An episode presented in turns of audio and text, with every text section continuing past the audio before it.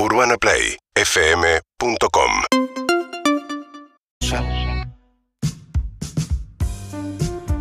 Como cada miércoles hay un TP, un tema para profundizar y entender un poquito más algo que nos pasa. En este caso es una es a tres bandas, ¿no? Porque me parece que la, ausencia, la merma, la desaparición de, la red ferroviaria trajo un montón de otros problemas, ¿no? Y entre la admiración y la envidia que nos provocan los trenes cuando alguien tiene la posibilidad de viajar y ir a otro país y la ausencia de los nuestros, hay un tema para profundizar ahí. Es un tema muy, muy amplio porque además nosotros cuando hablamos de trenes, eh, cuando empezás a investigar te tenés eh, que empezar a, a- a entender algunas cosas como que hay tres tipos de trenes, que uno es lo de carga, el otro es el, el- el de larga distancia y el otro es el interurbano, el que vemos que llega a Capital Federal, el que Constitución, Retiro, demás, que Claro. haces el día para ir a El laburar. que trae los 3 millones de personas que vienen del conurbano capital cada día. Exacto, bueno, pero lo que pasa es esto, uno que va a Europa vuelve y dice, che, ¿por qué no puedo viajar? Como no hay nave, Claro. alta velocidad. Madrid-París, tú, dos horitas o lo que sea. Bueno, ese es eh, el puntapié de este informe que pretende explicar, va, responder si alguna vez podremos tener trenes como los europeos. Dale. Talgo 350 es el tren de muy alta velocidad más vendido en España. Alcanza una velocidad superior a 300 kilómetros por hora y es el único tren de su categoría totalmente accesible. Cualquier argentino que anduvo por España te comenta tres cosas. La tortilla de papas, la fiesta en la calle y la maravilla que son sus trenes. ¿Por qué acá no son así? ¿Es imposible?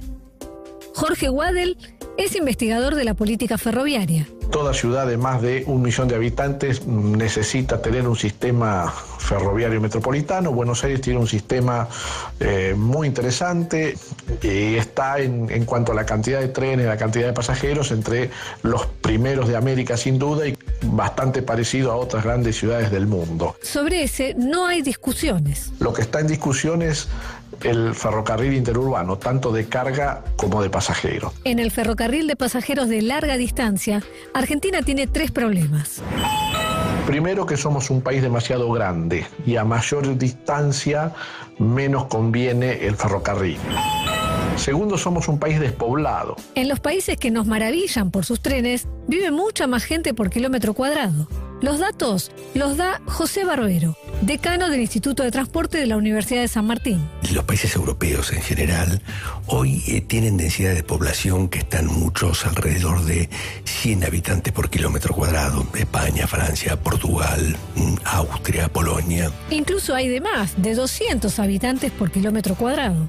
Alemania, Italia, Suiza. En Argentina hay 16 personas por kilómetro cuadrado y eso no cuadra con la lógica ferroviaria. El transporte ferroviario es competitivo a grandes volúmenes de transporte. Es decir, cuando hay mucha gente que transportar o mucha carga que llevar. Tenemos prácticamente la décima parte en cuanto a densidad de población y además tenemos una concentración muy fuerte en una sola ciudad. Esas características realmente no facilitan poner un sistema ferroviario. Hay que hacer una gran inversión de infraestructura, de tenerla en buenas condiciones, para buena velocidad, con pasos a nivel, con una protección muy elevada, etcétera, ¿m? con servicios que son bastante caros. Este, y probablemente la probabilidad de uso de ellos es relativamente baja. y el tercero, dijimos tres problemas. Y tercero, y lo más complicado, es que somos un país pobre y el ferrocarril es un transporte caro. Un boleto de tren de alta velocidad es en la mayoría de los casos más caro que el ticket de avión. Y en los años 90 alguien pensó que los trenes estaban de más. 44 años después de la nacionalización, los ferrocarriles volvieron a manos privadas durante el mandato del presidente Carlos Menem. Por última vez, los trenes hoy atravesarán el país para llegar a Buenos Aires. Los servicios interurbanos de pasajeros pasaron a estar a cargo de las provincias y la mayoría no continuó con el servicio. Yo lo único que le pido a Dios que toque el corazón del presidente para que los trenes continúen, porque si no los pobres no vamos a viajar nunca más.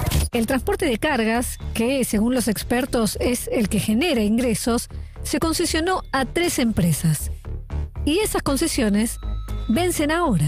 El rumor, según cuenta Ariel Escolari, apasionado y estudioso de los trenes, es que el Estado se haría cargo nuevamente. Pero yo creo que van a terminar renovando las concesiones porque el Estado como está, no se puede hacer cargo de, de todo el aparato ferroviario. Con la llegada de la privatización, llegó una nueva forma de hablar de ciertos pueblos. Se hablaba de los pueblos fantasmas, aquellos por donde el tren ya no pasaba, perdidos en el tiempo, aislados, que morían lentamente. Y se le echa la culpa al tren. Estudios que se han hecho últimamente, en los últimos años, bastante bien hechos por un par de universidades, han demostrado que en realidad los pueblos no pierden población porque no haya tren, sino que pierden población porque deja de haber fuentes laborales. En Europa hay trenes de alta velocidad que no tenemos acá, pero también hay similares a los que tenemos acá. Son trenes que viajan por vías convencionales, que viajan en Europa a velocidades de 140, 150, 160 kilómetros por hora. ¿Y por qué no viajamos a esa velocidad nosotros? Porque la infraestructura de, de vía ha quedado obsoleta y eh, renovarla sería muy caro, pero además porque las vías al estar construidas hace mucho tiempo tienen muchas interferencias que obligan a reducciones de velocidad, eh, atravesar ciudades, pasos a nivel. Por razones de seguridad, en zonas pobladas no se puede ir muy rápido. Hace 30 años había trenes a Mar del Plata que tardaban 4 horas 10 minutos. Hoy día es muy difícil bajar las 6 horas de viaje, 5 horas y media. El desarrollo de las líneas ferroviarias permitió la conexión y crecimiento de ciudades y pueblos en todo el país. Hoy hay cierta idea romántica del ferrocarril, empapada de nostalgia. Las personas asocian los viajes en tren con su niñez, con su adolescencia, con épocas que uno recuerda gratamente. En toda encuesta que pregunte si queremos que vuelva el tren, El 100% dice que sí. Ahora después cuando los trenes están, casi nadie viaja. esta nostalgia Eh, Crea un problema porque hay una demanda social muy grande en favor del tren y generalmente la política tiene que responder esa demanda. Pero esos trenes que demanda la gente son totalmente antieconómicos y de dudosa utilidad más allá de la economía. Empezamos a poner en marcha otra vez un plan para que los trenes lleguen a todos los pueblos. La recuperación ferroviaria que está anunciando el gobierno no tiene mucho sentido para mí. Son servicios inconexos uno con el otro y que no llevan a ningún lado. Además, un servicio para que cumpla una función debe tener cierta regularidad. Si corre con una frecuencia semanal solamente no deja de ser un tren turístico. Un ejemplo, El último servicio que restauraron, que es a Justo de Arac, Con esta alegría recibimos al tren de pasajeros en nuestra estación, en la estación de Justo Drac, en la provincia de San Luis, que festeja de esta manera. Justo de Arac es una ciudad que queda no cercano de las grandes ciudades y el tren llega a ese lugar y de ahí hay que tomar un ómnibus que muchas veces sale más caro ese pequeño trayecto de ómnibus de lo que vale todo el viaje de Justo de Arac a, Buenos Aires y tiene solamente una frecuencia por semana. el medio de transporte que más contamina es el avión. Le sigue el camión, el auto, la moto y el colectivo. El tren es el que menos contamina de todos. Pero no alcanza con eso. Para hacerlo una opción atractiva, tren tiene que ir rápido, no puede tardar muchísimas horas. Para eso la vía tiene que estar muy bien, tiene que tener sistema de señalamiento adecuado, mucho más sofisticado que lo que requieren los trenes de carga. Tiene que tener sistemas de pasos a nivel mucho más protegidos, etcétera. Y el Bahía Blanca, que en época de Ferrobaires, andando muy mal, tenía seis frecuencias semanales, hoy solamente tiene dos frecuencias y tarda 19 horas para hacer 680 kilómetros. Está buenísimo poner blanco sobre negro y entender lo que reclamamos y lo que verdaderamente pasa. Me da, me da pena y siento la desidia de haberlos abandonado a un punto irremontable, porque entiendo que se utilizan más políticamente de lo que se necesita en esta altura, teniendo en cuenta que todos, me sumo en el, en el colectivo de los que quieren que vuelvan, de los que le parecen importantes, necesarios, contaminan menos, no usan neumáticos, si querés, el último, el último conflicto, son 20 camiones que van eh, y, y no ocupan las rutas. Especulo con que debe tener menos accidente incluso que las que hay en la ruta, pero evidentemente la gente no los elige y el, y el grado de deterioro al que hemos llegado lo hacen medio inviable, ¿no? No tiene, no tiene sentido. Entonces, me da pena, no, me, no, no quiero bajar la bandera de prefiero que vuelvan y voy a votar siempre a favor de que vuelvan. Porque hay algo de nostalgia también en esto de que todo tiempo pasado fue mejor. Y es verdad, que no los usé para nada en, no los en mi usamos, país. eh, eh, o sea, eh, no los hemos usado para la larga distancia. Eh, muy poca gente, eh, comparado con lo que es eh, el auto, el micro, ha ido a, no sé, de Buenos Aires a Mar del Plata en tren. Sí, mi madre habitualmente a Mar del Plata en tren y sale, pero pasmosamente barato. O sea, de hecho Es llega a. Constitución y se toma un taxi a la casa que le sale el doble que lo que salió el tren a Mar del Digo, Plata. Hice el, el dato, lo busqué. El tren de Buenos Aires a Mar del Plata está aproximadamente el boleto más caro, el más cómodo, decir, con, lo- con los lujos, por ponerle comillas, 1.100 pesos y. Mi hija paga 400, que es jubilada, etcétera, paga un pasaje regalado. Ir en micro de Buenos Aires a Mar del Plata sale, eh, el más barato está 7 mil pesos. Entonces hay una diferencia abismal. Pero es cierto que hay algo que, eh, incluso hago un mea culpa, nos cuesta desarmar frases hechas que son, por ejemplo, los camiones se comieron a los trenes, eh, puede salir el tema del apellido Moyano, y cuando empezás a mirar lo que eran los camiones, que es solo trenes de carga, no es trenes de pasajeros, entonces ya ahí es, hay que separar las cosas.